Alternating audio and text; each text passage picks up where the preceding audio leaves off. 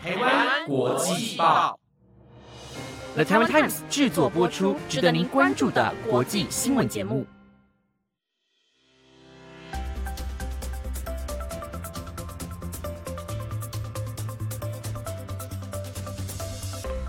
各位观众朋友们，晚安，欢迎收听台湾国际报，我是子燕。今日一月二十四号的国际新闻重点包括：女子前往异国进行缩胃手术，不幸感染身亡；科学新发现，巨齿鲨灭绝恐怕和大白鲨有关；美国五角大厦多次遭袭击，近日宣布对伊拉克民营组织进行空袭；澳洲成为租屋地狱。期盼整体性规划以解决租屋问题。Open AI 和三星合作，共同强化晶片合作。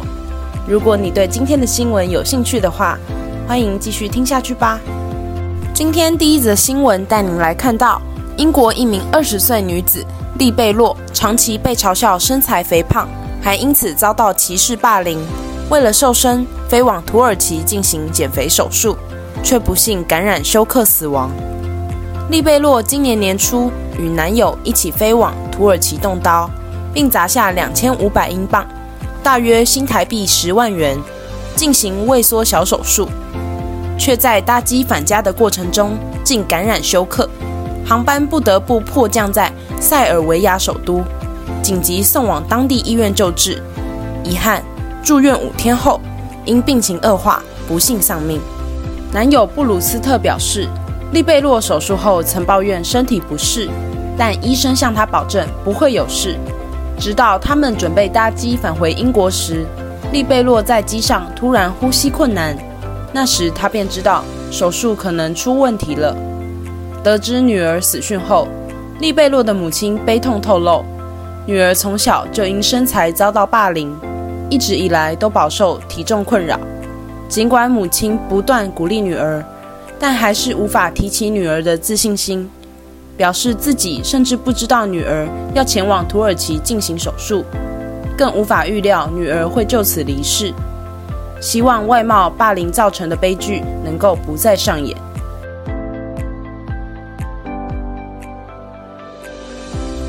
科学家的最新研究发现，巨齿鲨体型似乎比人类想象中来得更细长。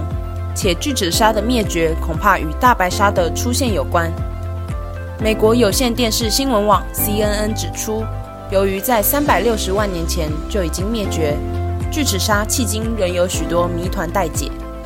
人类往往以大白鲨为基础，描绘出巨齿鲨可能的样貌。但美国帝国大学古生物学家岛田贤周所率领的团队。近日，在电子古生物学平台上最新发表的论文却指出，巨齿鲨的身形恐怕比人类所想象的更为细长。报道指出，巨齿鲨存活在距今超过两千三百万年之前。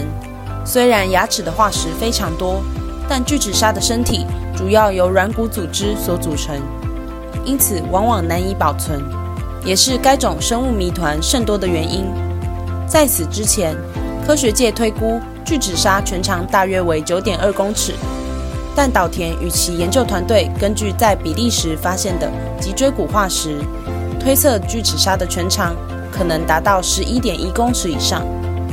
岛田根据二零二二年八月发表的论文，推论巨齿鲨具有惊人的进食能力，只需五大口就能将与长度近八公尺、重量达到三点六公吨的虎鲸吞噬。但在三百六十万年之前就已经灭绝。根据推测，巨齿鲨灭绝的原因之一，有可能是大白鲨的出现。由于大白鲨的动作更为敏捷，使其成为海洋中更强大的掠食者。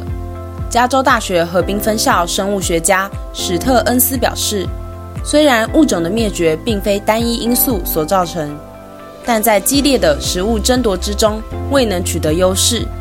恐怕是巨齿鲨消失在地球上的重要原因。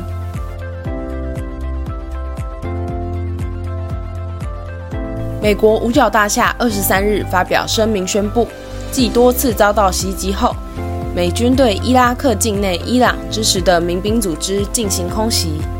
CNN 报道，美国国防部部长奥斯汀发表声明称，此次攻击目标是伊拉克民兵组织真主党旅和其他伊朗附属组织在伊拉克使用的三处设施。奥斯汀说，这是对伊朗支持的民兵组织在伊拉克和叙利亚针对美国和联军人员的一系列升级攻击所做出的直接回应。美国中央司令部近日也发布声明称。美军对真主党旅总部、火箭、飞弹和单向攻击无人设施的储存和训练地点进行单方面空袭。美国国防官员透露，袭击行动未在两处地点进行，包括叙利亚边境的加伊姆市和巴格达以南的朱尔夫塞赫尔镇。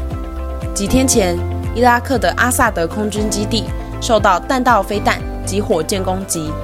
华府官员指出，有美军人员受轻伤。美国中央司令部表示，虽然基地的防空系统拦截大部分攻击，但仍造成些微影响。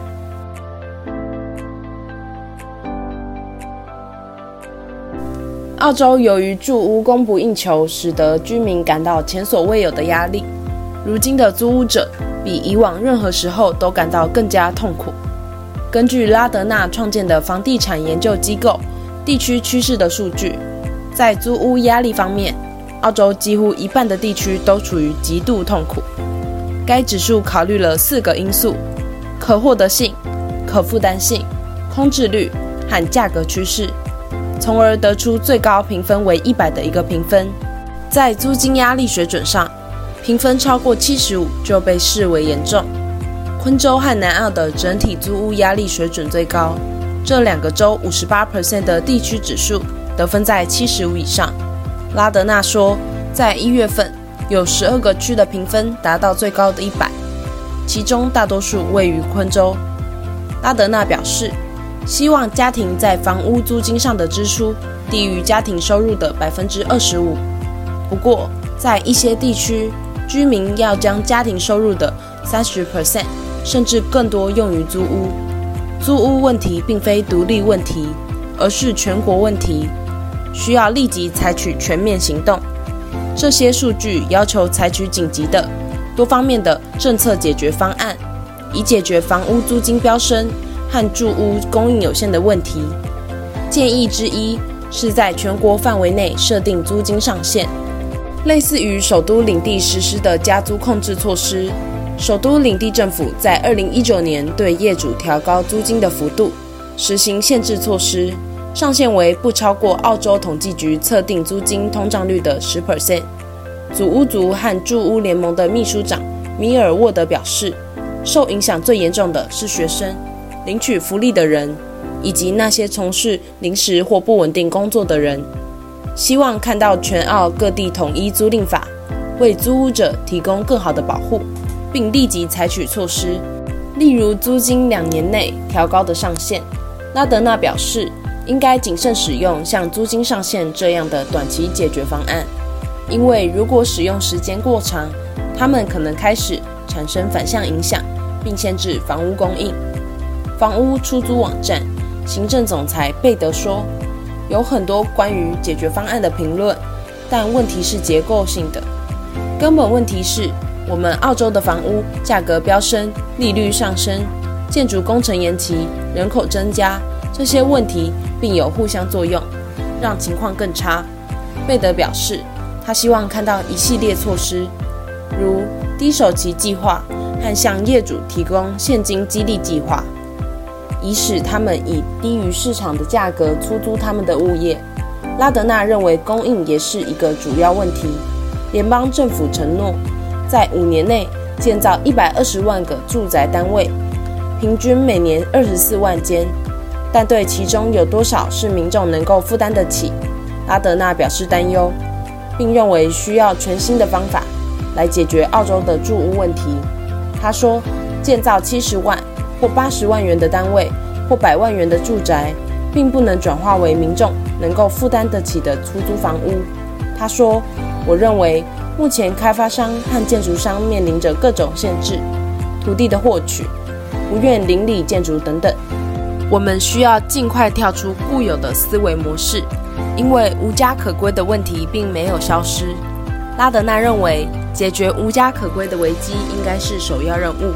他说，澳洲需要考虑具创意的解决方案，比如可以在六到八周内建成的流动房屋公园。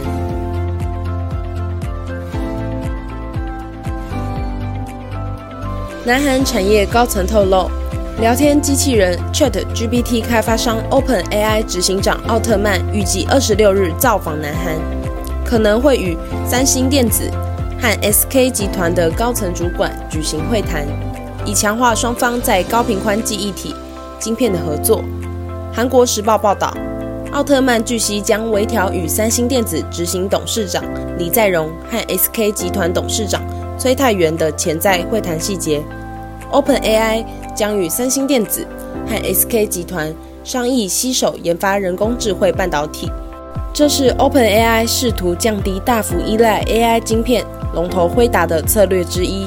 据报道，奥特曼去年六月已造访过南韩，但他此行预计只会停留约六小时，多数时间预料和南韩晶片公司的领导人或其他重量级高层主管举行闭门会谈。